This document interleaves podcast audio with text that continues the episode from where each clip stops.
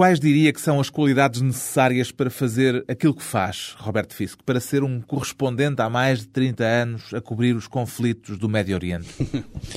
well, a former foreign correspondent, Middle East correspondent of the Sunday Times, Bem, um antigo correspondente no Médio Oriente do Sunday Times, que tragicamente foi morto na guerra de 1973, disse que as qualificações para alguém ser um correspondente eram uns quantos factos, um certo conhecimento da língua inglesa e a esperteza de uma ratazana. E é capaz de ser assim. Não há qualidades. Acho que é preciso ter a máxima energia e uma determinação absoluta se se quer fazer o trabalho como deve ser. Tem de se aceitar que será lançado sobre nós todo o tipo de abusos, paus e pedras arremessados sobre nós, por vezes literalmente, e tem de se ter uma dedicação absoluta absoluta ao trabalho. Sem isso, não resulta. And you've got to be absolutely dedicated to your job. If you're not, it won't work.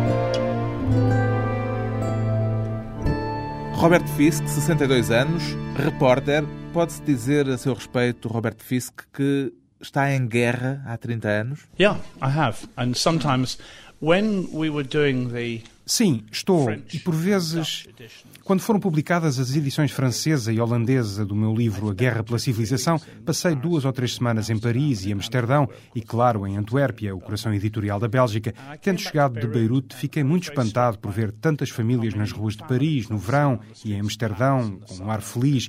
Claro que toda a gente tem os seus problemas na vida. E voltei para Beirute e, sabe, tenho agora 62 anos. Na altura tinha 60. E há um momento em que já não se consegue rebobinar o filme e recomeçar do princípio. E eu perguntei para mim próprio se esta seria realmente a melhor forma de passar a vida, a assistir a guerras, se eu não deveria ter uma vida mais fácil e mais feliz. whether I shouldn't have had a more easy, happier. E o que é que respondeu a si próprio nessa altura? Well, I asked Bem, myself eu perguntei para mim próprio se eu recebi uma carta do meu editor do Internacional em 1976, o que aconteceu aqui em Portugal, em Porto Covo, pela Senhora dos Correios, oferecendo-me o lugar de correspondente no Médio Oriente. Se eu soubesse na altura aquilo que sei hoje, teria eu aceitado o lugar? E a resposta é sim, teria. Porquê? Qual foi a principal recompensa? Well, I suppose it's a very odd luxury to watch history. but I Suponho que é o estranho luxo de ver a história, como eu vi, num imenso e épico cinemascópio a uma escala trágica. Eu julgo que não é a recompensa por fazer uma reportagem em particular, mas por continuar. A resposta é eu querer saber o que acontecerá a seguir. É um pouco como ler o Guerra e Paz ou Ana Karenina, o meu livro preferido de Tolstói. Se nos sentarmos à noite a lê-lo, diremos é só mais um capítulo, é só acabar o capítulo antes de ir dormir e entra-se no capítulo seguinte. Mal damos por isso, já se vê o amanhecer por entre as cortinas e damos-nos conta que estivemos a ler durante toda a noite, porque queremos saber o que vai acontecer a seguir. Because you want to know what happens next. Essa alusão a Tolstói é muito adequada, tendo em conta a escala, a dimensão dos seus livros. Certainly larger than the Quran. that's Maiores do que o Corão, é verdade, mas talvez o profeta Maomé tenha coisas mais interessantes a dizer do que eu. Pois bem, o mais premiado jornalista britânico vivo, Robert Fisk, correspondente do jornal The Independent no Médio Oriente, relata nas mais de 1200 páginas do livro A Guerra pela Civilização o resultado de 30 anos de investigação, de reflexões e de reportagens sobre a história de uma das mais conturbadas regiões do planeta. Comecemos pelo título do seu livro, Robert Fisk. A Guerra pela Civilização é um título obviamente irónico. Obviously ironic, yes. Well, it was the medal. Obviamente irónico, sim. Isso era o que estava na medalha que todos os soldados britânicos, incluindo o meu pai, receberam, os sobreviventes, evidentemente, no final da Primeira Guerra Mundial. O meu pai pensava que estava a combater pela civilização e ganhou. Os britânicos e os ingleses ganharam a Primeira Guerra e começaram a Segunda sem se terem sequer apercebido disso. Nos 17 meses que se seguiram à Primeira Guerra Mundial, os vencedores desenharam as fronteiras da Irlanda do Norte e da Jugoslávia e da maior parte do Médio Oriente. E eu passei toda a minha carreira profissional a observar essas fronteiras em chamas. Sendo o título irónico, é de uma ironia amarga. It's a bitter book. It was a very distressing book to write. É um livro amargo. Foi um livro que me perturbou muito ao escrevê-lo. também muito perturbador para quem o lê. Yes, I, I gather. Yeah. Sim, dou-me conta disso. Foi realmente um livro, para mim, muito deprimente ao escrevê-lo. Uma vez por outra tive de ir dar uma volta, ir até ao bar das Redondezas para tomar um copo. Não demasiado, mas Sabe, quando se é jornalista e se vai para fora da nossa base, digamos, em Beirute, e se está na guerra Irão-Iraque durante uma semana na frente de combate, não sei como se consegue viver durante um ano na linha da frente. Um dia é o máximo que eu consigo conceber. Depois vimos-nos embora e vamos para Beirute, e vai-se jantar ou vai-se a casa pelo Natal. Mas se se puxa um pouco por isto, apercebemos daquilo por que passam as pessoas que lá estão. Elas não podem sair dali, não têm férias, nem vão beber uma taça de champanhe a um clube.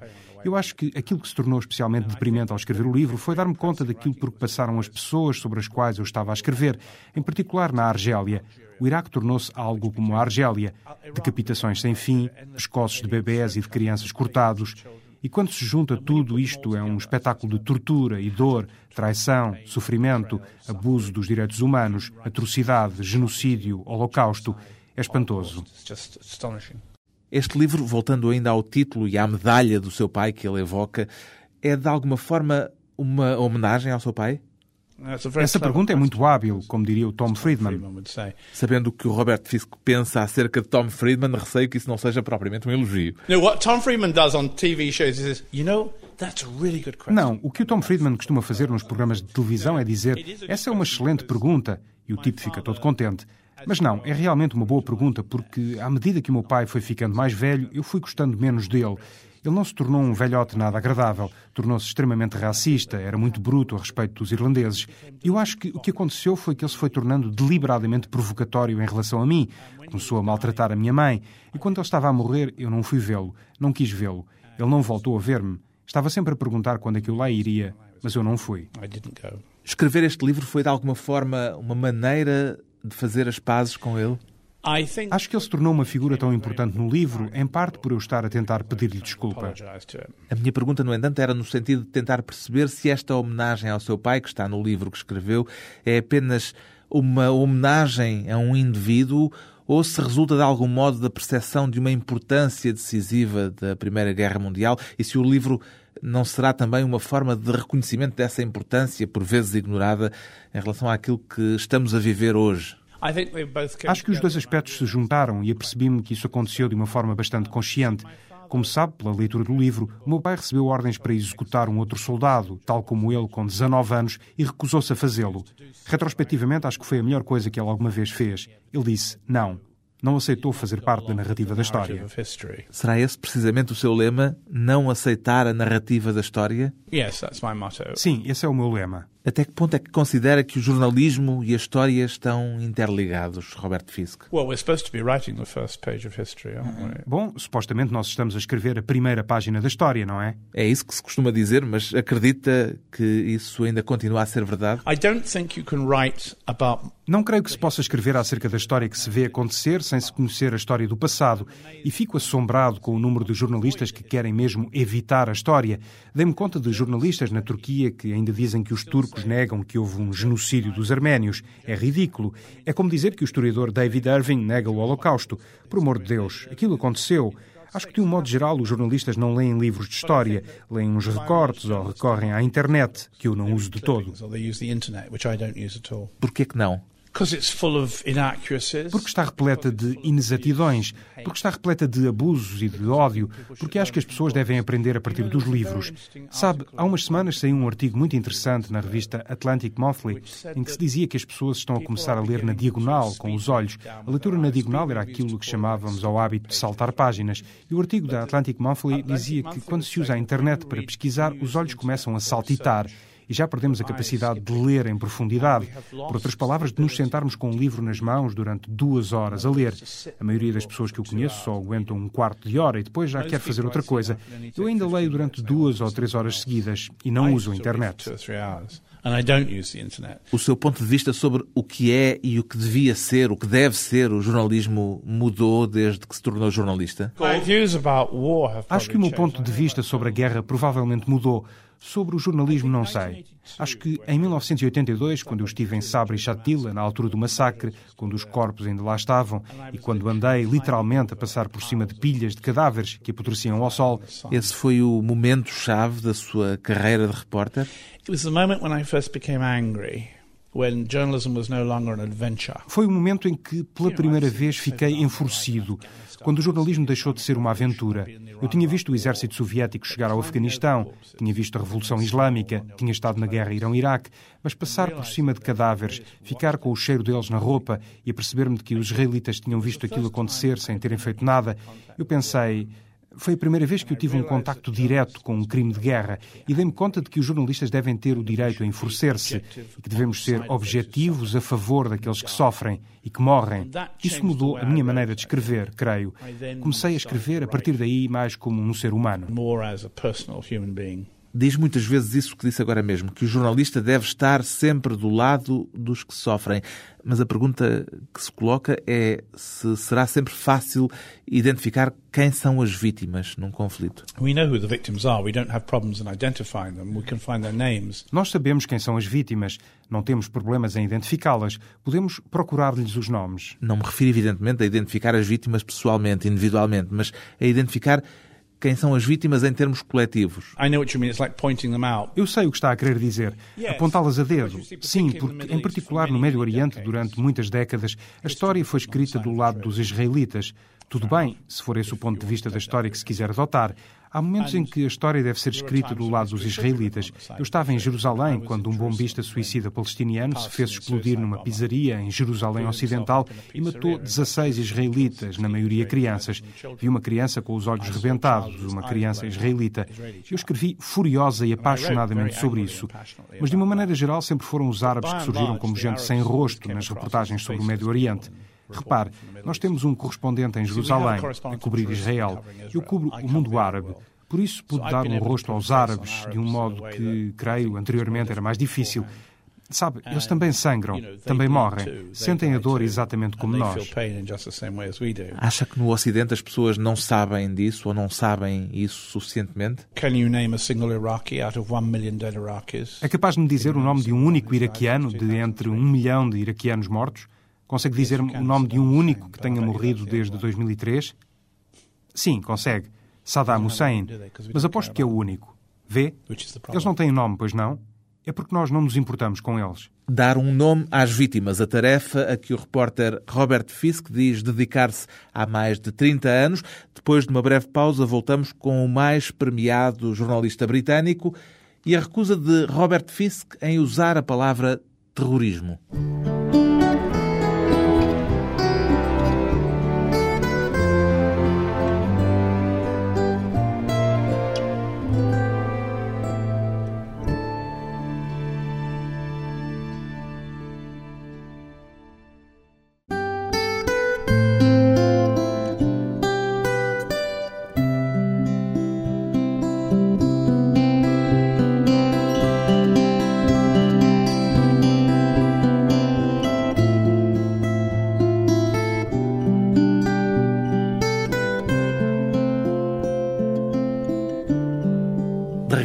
Conversa com o repórter britânico Robert Fisk, correspondente do jornal The Independent, a viver em Beirute há mais de 30 anos. A raiva com que escreve sobre as atrocidades de que tem sido testemunha fala o sofrer, pessoalmente, Robert Fisk? Não. Não, só tive pesadelos uma vez, e isso foi porque as minhas roupas ficaram com o cheiro dos mortos, depois de Sabra e Chatila. Tive um sonho estranho uma vez.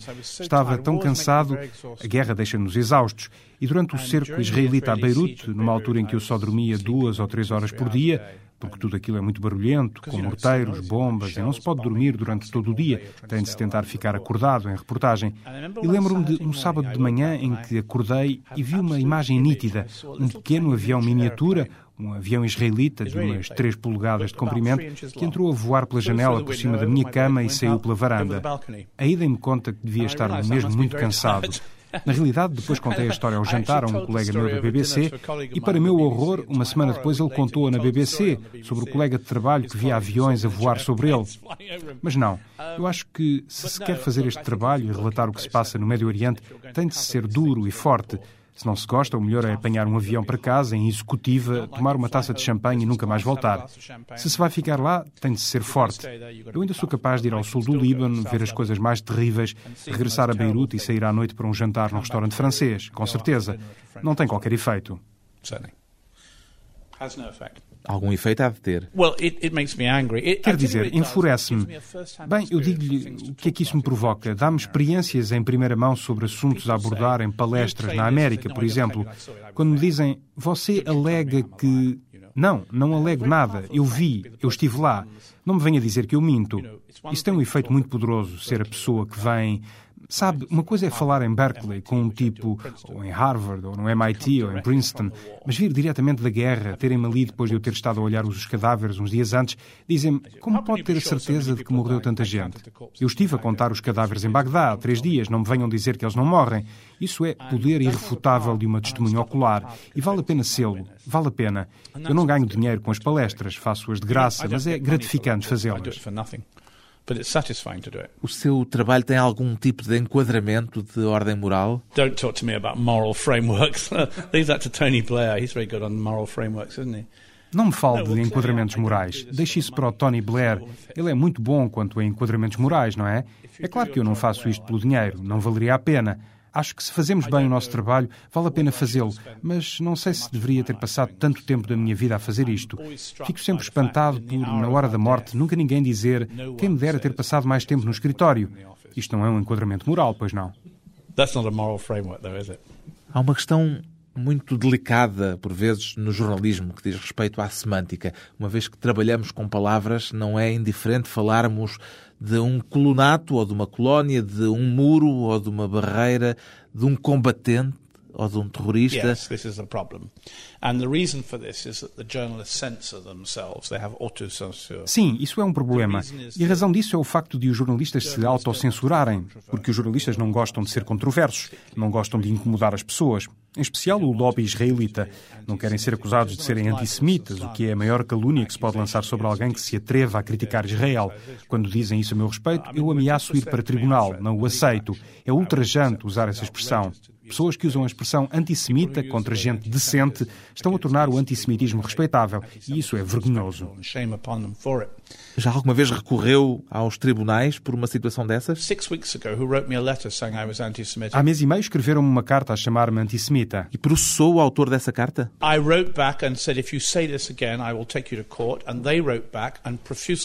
Escrevi-lhe de volta e disse-lhe: se repetir isso, levo-o a tribunal. E responderam-me com imensas desculpas. E eu voltei a escrever dizendo: Ok, aceito as suas desculpas. E o caso terminou por ali. A maioria dos meus colegas fazem o mesmo que eu, mas há outros que preferem usar palavras menos duras. E o perigo. Sabe, eu sou contra todo o tipo de violência, seja por que razão for, mas se você vir um palestiniano a atirar uma pedra numa fotografia, se pensar que aquilo acontece porque a terra que é dele lhe está a ser tirada e que alguém está a construir um muro na sua propriedade e porque há colónias a serem construídas nas terras da sua família para judeus e apenas para judeus, então entendo porque é que ele atira a pedra. Mas se pensar que ele está numa mera disputa, algo que se pode resolver a beber um café ou num tribunal a respeito de um bairro, algo que acontece em Lisboa, ou em Coimbra, ou em Beja, então, evidentemente, atirar uma pedra significa que ele é genericamente violento. Porque é que ele havia de atirar uma pedra numa mera disputa? Portanto, ao censurarmos as nossas palavras, ao dessemantizarmos um conflito, transformamos um dos lados desse conflito em animais. Usa a palavra terrorismo, Robert Fisk? Não, nunca a respeito de ninguém. Uso-a entre aspas, mas por vezes gozo com a palavra. Em 2006, os israelitas falavam de terrorismo, terrorismo, terrorismo. Por isso comecei uma reportagem escrevendo terror, terror, terror, terror, terror. Ponto final, parágrafo. Agora que temos isto posto de parte, eis o que aconteceu ontem no Líbano. Foi o que eu escrevi. E os leitores compreenderam de imediato o que eu estava a fazer. Mas por que é que não usa a palavra terrorismo?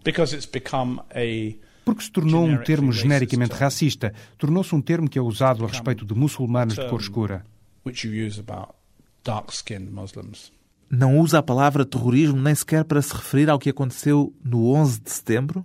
No, I call 9/11 exactly what it was, an international crime against humanity, which is a much more powerful phrase than terrorism. Não, eu chamo ao 11 de setembro exatamente aquilo que ele foi, um crime internacional contra a humanidade, o que é uma frase muito mais poderosa do que a palavra terrorismo. Considera que a maioria das pessoas nos países ocidentais está suficientemente informada sobre o que se passa no Médio Oriente? No. Well, the Americans are not. Não. Bem, os americanos não estão, porque o jornalismo deles é completamente mole e cobarde e os jornalistas deles seguem de forma escravizada a narrativa apresentada pelo Presidente e pelo Secretário da Defesa, pelo Secretário de Estado, pelos generais e pelo Tom Friedman. As sociedades podem estar bem informadas se quiserem. Se eu observar, por exemplo, tenho aprendido muito nas várias viagens que tenho feito para o lançamento deste livro, os franceses estão muito bem informados, os suecos extremamente bem informados, os italianos moderadamente. Mas na América há um grande problema. Tem de se afastar imensa ignorância. Mas nos diferentes países há diferentes. O que é que justifica essa diferença? A própria sociedade, os jornalistas, os governos? A educação, as escolas e as universidades. Bem, as mais importantes universidades do mundo estão na América. Exactly. And Exatamente. Por toda a América, de um oceano ao outro, temos todos aqueles departamentos de assuntos do Médio Oriente, departamentos de estudos islâmicos, departamentos de história árabe. Todos eles dotados de milhões e milhões de dólares, um tesouro de conhecimento totalmente por usar. Porque se se ouve o Departamento de Estado, ou a Casa Branca, ou se se lê o New York Times, que é totalmente incompreensível no Médio Oriente, por qualquer razão, esse conhecimento que existe e que tem meios, com montes de dinheiro, não tem qualquer efeito na sociedade. For some reason, this foundation of knowledge which exists and is endowed with treasures of money has no effect on the society. Então, ao contrário daquilo que disse há pouco, a diferença não está na educação. Não, a diferença é a educação. Acho que é o ensino que está errado nos Estados Unidos. Os professores não têm o entusiasmo necessário. Quer dizer, é claro que há gente como Noam Chomsky, mas em geral os professores são muito frios e muito assustados, com medo de pisar o risco, tal como os jornalistas. Sabe, quando as pessoas me escrevem a perguntar o que é que eu posso fazer para aprender algo a respeito do Médio Oriente, eu digo, vá ao banco, desconta um cheque, compre um bilhete de avião e venha ao Médio Oriente. Veja com os seus próprios olhos. Não vá para o Iraque ou para o Afeganistão, mas venha ver. As pessoas perguntam: como é que eu posso informar-me acerca da Palestina? Vá à Palestina. Escrevo Palestina entre aspas, porque a Palestina não existe enquanto Estado, como não me canso de recordar aos meus amigos. Vá ao Líbano, que é seguro. Um dos meus grandes amigos era um construtor civil irlandês Imediatamente antes de Hariri, o antigo primeiro-ministro, ter sido assassinado em fevereiro de 2005, ele telefonou-me e disse-me: O Líbano parece bastante interessante. Isto era na altura em que o Ministério dos Negócios Estrangeiros britânico e o Ministério irlandês aconselhavam os seus cidadãos a não viajarem para o Líbano. Acho que há hoje mais gente a aparecer em Beirute do que aparecia antes, do que a gente que quer fazer férias a aprender algo acerca do que se passa no Médio Oriente, porque sabem que há ali qualquer coisa de errado e querem perceber o que é. É melhor isso do que os livros, melhor do que os filmes, melhor do que os jornais, melhor do que os políticos. O que é engraçado é que também se vêem aquelas delegações de deputados, por vezes pedem para falar comigo, eu falo com eles se me apetece e se não tenho mais nada para fazer. Mas, sem exceção, os deputados que viajam nessas grandes missões de recolha de informação e que falam com primeiros ministros e presidentes aprendem menos do que o visitante comum, porque não vão lá para aprender, vão à procura dos factos que se ajustem àquilo em que acreditam.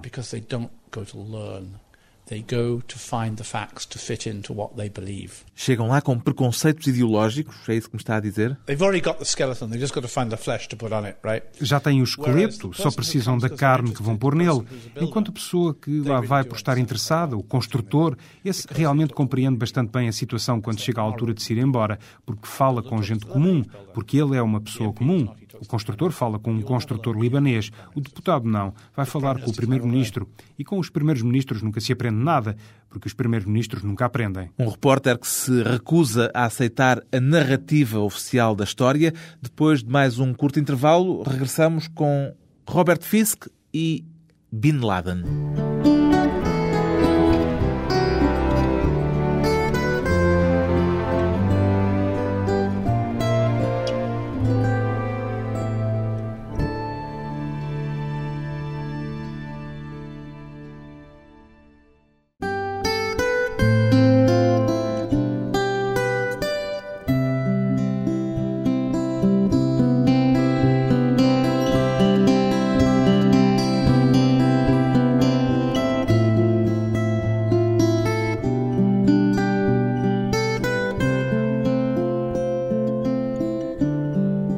Convidado hoje para a conversa pessoal e transmissível, o homem que entrevistou por três vezes Osama Bin Laden. Sei que este assunto já o cansa, mas desculpe lá, não vou poder evitar falar-lhe disto. Ah, Bin Laden, Bin Laden, Bin Laden, tell me, it's Bin Laden. Yes, here he comes. Oh, Bin Laden, diga lá, é sobre o Bin Laden. Aí vem ele.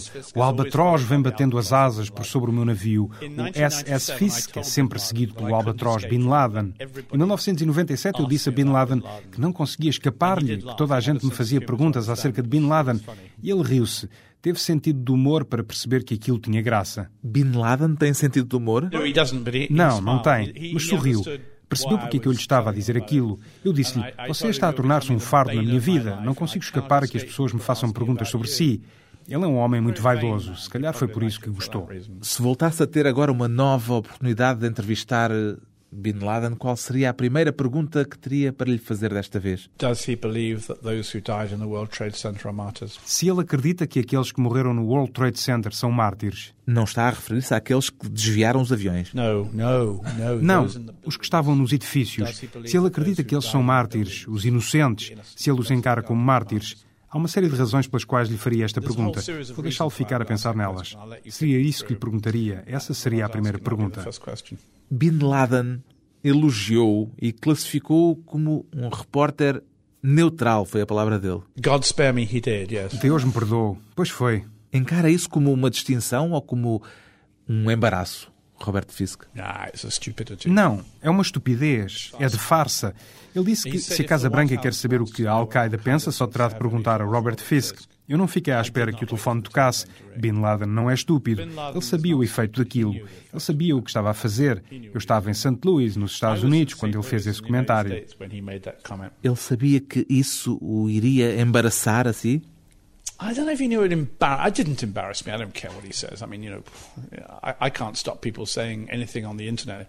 Um, eu não sei se. Ele não me embaraçou. Eu não quero saber do que ele diz. Eu não posso impedir que as pessoas digam seja o que for na internet. Eu acho que ele sabia que aquilo teria um efeito qualquer, mas na verdade não teve. O efeito que teve, na realidade, foi permitir aos críticos nos Estados Unidos usarem essa citação para demonizar meu livro. Mas uma vez que a circulação do meu livro sempre foi alta em países onde as críticas foram muito más, ao contrário, infelizmente para mim, do que se passa onde as críticas são boas, como acontece em Portugal, a circulação não é tão boa, mas estou muito contente por os críticos terem usado a citação nos Estados Unidos. Bem, o que ele estava a tentar dizer à sua maneira ingênua. Considera-o ingênuo? Bin Laden? É, ele é ingênuo, é infantil nesse sentido, mas de um modo brutal e maldoso. Não há nenhum sentimento romântico a respeito de Bin Laden. Mas o que ele estava a tentar dizer era: ouçam o que eu digo. E nós não ouvimos o que ele diz. De cada vez que ele diz qualquer coisa, nós dizemos: é mesmo ele? Quando é que ele o disse? Estará doente? Estará morto? Onde é que ele está agora? Nunca dizemos: o que é que ele disse? Sabe, o general Montgomery, quando estava a combater Rommel no deserto ocidental, tinha uma fotografia de Rommel na sua caravana e todas as noites olhava para a fotografia e se interrogava: o que é que ele terá dito hoje? Em que é que ele estará a pensar agora? E nós devíamos fazer essas perguntas a respeito de Bin Laden, só que não as fazemos. Não queremos ouvir o que Bin Laden diz, porque ele é o mal, não é verdade? Fechar aspas. Bem, talvez ele seja o mal, mas o facto é que nós devemos ouvir e ler o que ele diz. Antes da invasão do Iraque, em 2003, ele fez uma gravação áudio muito importante na qual lançou um apelo ao povo secular do Iraque e ao povo islâmico para se unirem e combaterem os americanos. Isso foi o detonador para a insurreição que destruiu a invasão americana, quer dizer, a ocupação.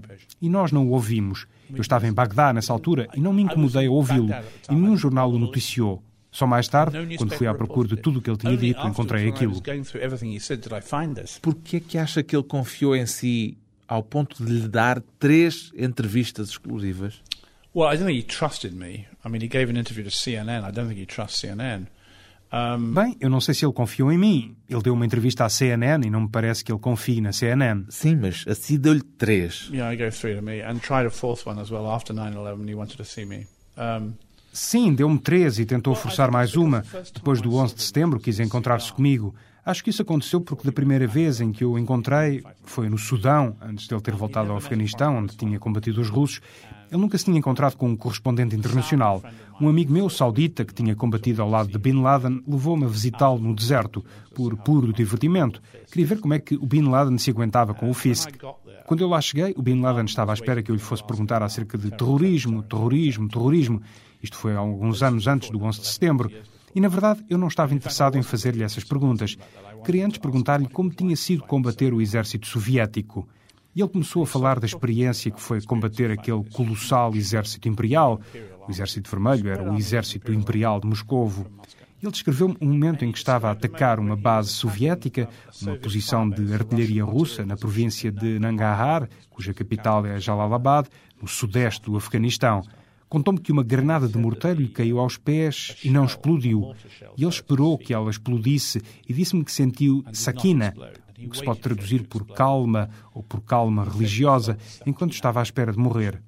Eu dei-me conta, quando ele me estava a dizer aquilo, que aquele episódio era a chave para a mentalidade de Bin Laden, algo que o transformou. Ele estava preparado para morrer e descobriu isso ao combater os russos. Escrevi, portanto, uma história acerca de Bin Laden em guerra contra o exército soviético e não terror, terror, terror. É um pouco como entrevistar um presidente. Já se sabe o que ele vai dizer, porque ele fala todos os dias. It's a bit like interviewing a president. You know what he's going to say because he speaks every day, you know. Foi por isso que nunca quis entrevistar George W. Bush, já o disse uma vez. He wouldn't see me, and I don't want to see him. I mean, I, I'm not interested in talking. Or Blair, even less interested to see. Ele não me queria ver e eu não o queria ver a ele. Não tenho interesse nenhum. Ou Blair, menos interesse ainda. E Barack Obama? No, I'm not interested. Não, não estou interessado. Eu não tenho interesse nessa gente. Eles estão o dia inteiro a falar na televisão. Não precisam. O que é que eu vou aprender sobre o que eles pensam? Isso pode ser escrito por outra pessoa qualquer. Pelo menos Bin Laden era original. Mas penso que o importante foi eu ter ido à procura de algo em que Bin Laden estava interessado, ou seja, sua autoestima, tanto como aquilo que ele pensava. Uma vez mais, tem de se olhar para a fotografia de Rommel na parede. Não que eu seja o general Montgomery, mas quando ele regressou ao Afeganistão, quis falar da família real saudita e da sua corrupção e recebi uma mensagem por telefone, acho que de Genebra, seguramente da Suíça, dizendo a pessoa com quem se encontrou no Sudão quer voltar a encontrar-se consigo e está no Afeganistão.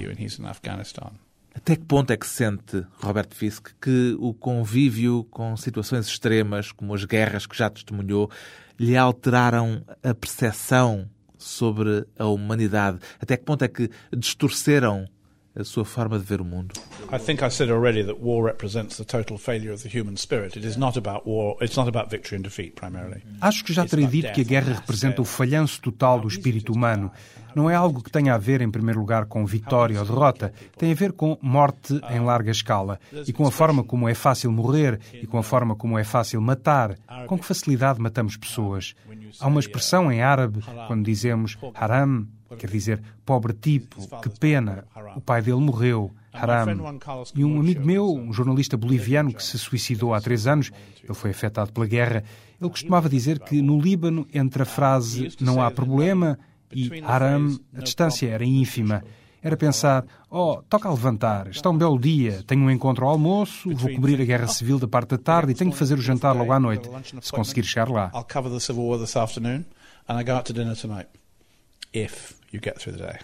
Costuma dizer muitas vezes que aquilo que faz é extremamente depressivo. Como é que essa depressão se manifesta? Oh, Sente-se numa imensa tristeza ao escrever sobre pessoas que sofrem tem de se sentir, a menos que o nosso coração seja de pedra ou de aço ou coisa assim. E é grande a irritação de conviver com isso. Eu tenho uma gravação em Beirute que ouço por vezes para me pôr mais bem disposto. É uma gravação de Tony Blair a justificar a guerra do Iraque no Parlamento Britânico. Acredito total e completamente que tenho razão. E ouvi-lo, ouvir essa gravação, deixa-o bem disposto? Sim, olho para aquilo e penso, que figura do desvario humano era Blair. E as pessoas acreditavam naquele tipo. Até os conservadores acreditaram, apoiaram a guerra. À medida que se continua a ouvir Blair mentir, à medida que ele diz absolutamente, ou completamente, ou consistentemente, sabemos que ele está a mentir, que está prestes a dizer uma mentira. É como uma luzinha vermelha a apitar. Sabe, aqueles filmes de guerra que tinham isso nos submarinos quando estavam prestes a lançar uma carga letal. Era assim com Blair. No momento em que ele diz absolutamente e completamente sabe-se que vem uma mentira. A propósito de filmes, li que não quis que o seu livro fosse adaptado para o cinema. Porquê?